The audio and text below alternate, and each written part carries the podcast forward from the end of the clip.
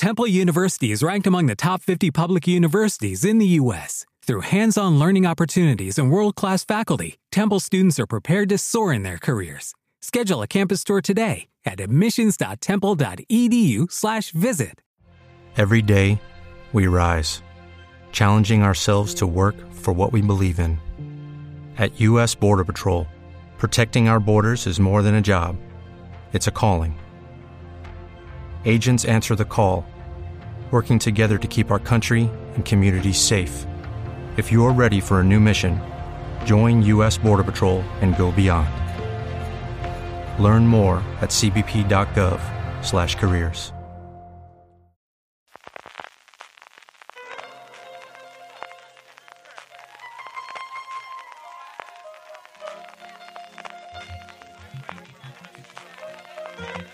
Estás escuchando Fuera de Series con CJ Navas.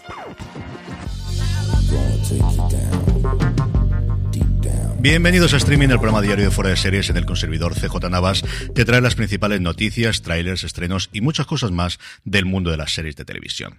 Edición del martes 25 de octubre, vamos con todo el contenido. Y antes disculpadme porque ayer no tuvimos programa, eso sí, tenéis una horita de contenido porque volvió fuera de series, volveremos todos los domingos, Jorge, Don Carlos y un servidor a repasar la semana, pues con ese humor habitual que nos caracteriza especialmente especialmente el trozo de Don Carlos. Si no lo habéis escuchado, al menos hay un momento en el que habla de la nueva serie de Dulceida que yo creo que vale la pena, desde luego, que lo escuchéis. Así que, como os digo, no tuvimos contenido, no tuvimos streaming ayer lunes, pero sí tenemos ese fuera de series allí donde me estáis escuchando ahora mismo, repasando toda la semana. Entrando ya en materia, muy poquita cosa en cuanto a noticias, no así en trailers que tenemos dos muy importantes, pero como os digo, no sé si está todo el mundo con la resaca del final de La Casa del Dragón, así que vamos con lo poquito que tenemos. En primer lugar, Death Note, la nueva adaptación ahora en imagen real de el manga, que ya la tuvo previamente en anime en Netflix, en la plataforma del Gigante Rojo, ya tiene quien le escriba. Va a ser Hali Abdel Megid, la responsable del proyecto que parte de la productora de los hermanos Duffer, de los creadores de Stranger Things. De hecho, Abdel Megid está trabajando con ellos en un proyecto que todavía no se ha revelado. Esta mujer, la verdad es que tiene una vida bastante curiosa. Era hasta hace no demasiado tiempo actriz y música en Londres. En 2018 decidió que lo suyo era el guion. Está trabajando en los guiones de The Devil in the White City, esa serie que sabéis que tengo muchas ganas de ver y que parece que está maldita, con salidas múltiples de creadores y recientemente de su protagonista, ni más ni menos que Keanu Reeves. Sigue por ahora Leonardo DiCaprio, sigue por ahora Scorsese, pero como os digo, más de 10 años el proyecto dando vueltas y todavía no se va. En fin, volviendo sobre la buena de Abdel Megid, esta mujer se declara muy muy fan del manga y de la serie de anime que hizo Netflix y además, como cosa curiosa, habla japonés porque vivió en Tokio y habla parece ser que bien japonés para poder hacer la adaptación. A ver qué sale de esto. Por su parte, Lionsgate Plus, poco a poco ya nos vamos acostumbrando al cambio de nombre, ha anunciado la renovación por una tercera temporada de P-Valley, que es una serie que yo creo que aquí en España se ve poco, pero que la crítica americana habla maravillas de ella. Es un drama de una hora de duración que cuenta la historia de un pequeño club de striptease y de los personajes que atraviesan sus puertas. Los esperanzados, los perdidos, los rotos, los luchadores, los bellos y los condenados. Está ambientada en el delta del Mississippi, que siempre es un lugar curioso para ambientar una serie, en una ciudad ficticia llamada Chucalissa, donde The Pink, que así es como se llama el club, es un oasis en una parcela de la existencia humana en la que la belleza puede ser difícil de encontrar en la encrucijada de la arena y el resplandor. Me encantaría saber quién hace estas notas no sé si es un poeta frustrado o exactamente qué, pero bueno, esto es lo que dice Lionsgate Plus sobre la serie y me ha gustado mucho y por eso lo cuento. De hecho, queda un poquito más que dice, una historia de supervivencia, familia elegida, almas gemelas, política, amor y muerte. P-Valley es el lugar donde la música trap se encuentra con el cine negro y se atreve a preguntar qué ocurre cuando la gente de un pueblo pequeño sueña más allá de los límites de sus limitadas circunstancias. Como os digo, una serie que en Estados Unidos sobre todo tiene críticas magníficas, yo todavía no me he puesto con ella, pero la verdad es que la tengo bastantes ganas. Y por su parte, Pluto TV, que esta semana ha sido noticia en Estados Unidos porque ha entrado dentro del ranking de visionados de Nielsen, algo que no está ni Apple TV Plus ni muchas de las plataformas que comentamos, ellos sí, con un 1% de audiencia, pero como os digo, ya es más que la mitad de las plataformas de las que habitualmente hablamos en Estados Unidos. Bueno, pues en nuestro país, como es lógico, va a dedicar una programación especial de terror con motivo de Halloween, porque ya sabemos que Halloween es una fiesta más en España desde hace un poquito de tiempo. Para ello, por un lado, Detective Conan va a pasarse todos los días, desde el lunes 24, desde ayer hasta el lunes 31, a partir de las 6 de la tarde, con sus casos más espeluznantes. Y el 31 de octubre, para aprovechar Halloween, maratón especial de South Park, con los episodios más terroríficos, incluido aquel en el que Kenny es asesinado y se convierte en un zombie, o cuando Satanás celebra la fiesta de disfraces de Halloween más grande del mundo. Y no todos adultos, porque también van a crear durante todo el mes de octubre un canal especial llamado Pluto TV Kids Halloween, en el que disfrutar de los episodios más terroríficos, dentro de un orden claro está, de las Hathaway entre fantasmas, Te da miedo la oscuridad, Las Tortugas Ninja, Los Padrinos Mágicos, Victorious, que es una serie que ven mucho mis hijas, o el incombustible Bob Esponja.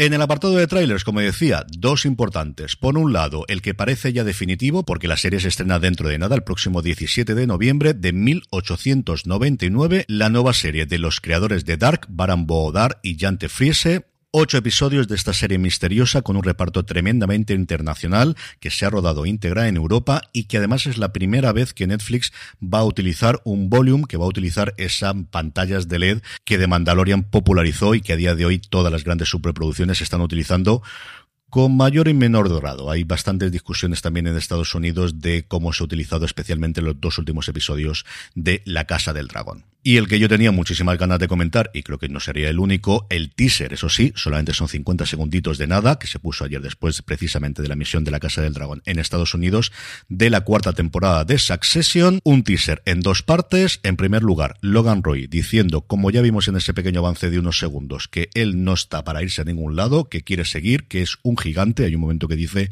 yo soy un gigante de 100 pies y el resto son todos pigmeos.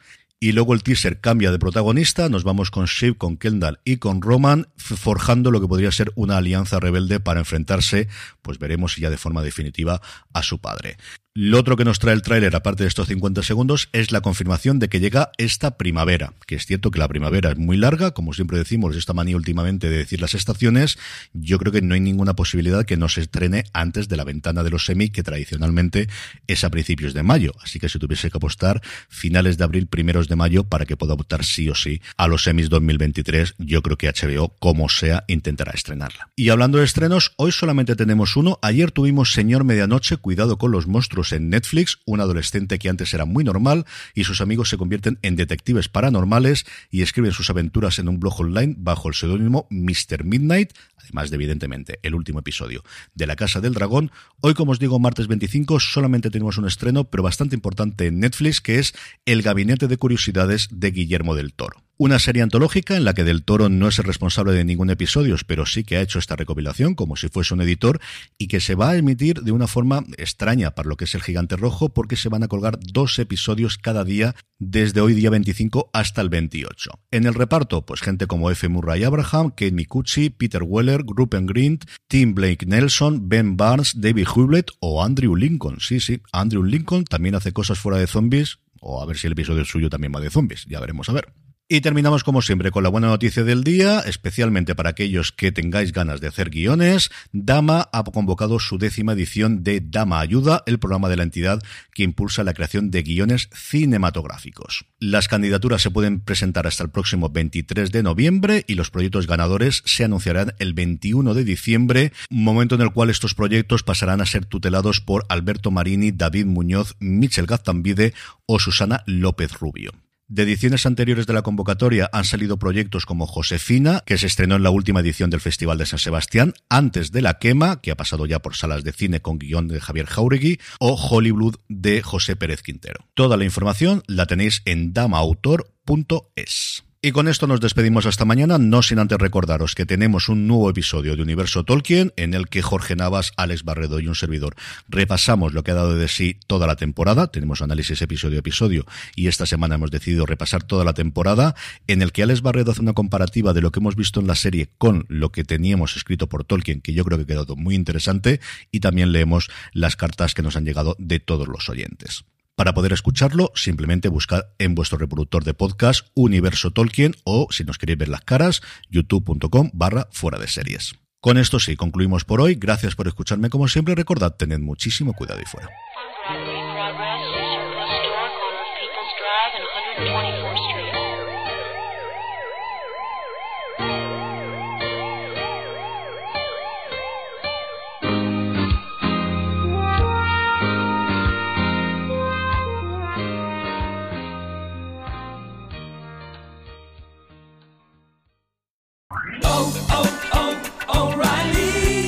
¿Necesitas ayuda? En O'Reilly Auto Parts te ayudamos. ¿Necesitas algún consejo? Te aconsejamos. Nuestros profesionales en autopartes están siempre disponibles para ayudarte a encontrar lo que necesites. Excelente servicio al cliente es solo una de las ventajas que ofrece O'Reilly Auto Parts. Los profesionales en autopartes. oh, oh, O'Reilly Auto Parts.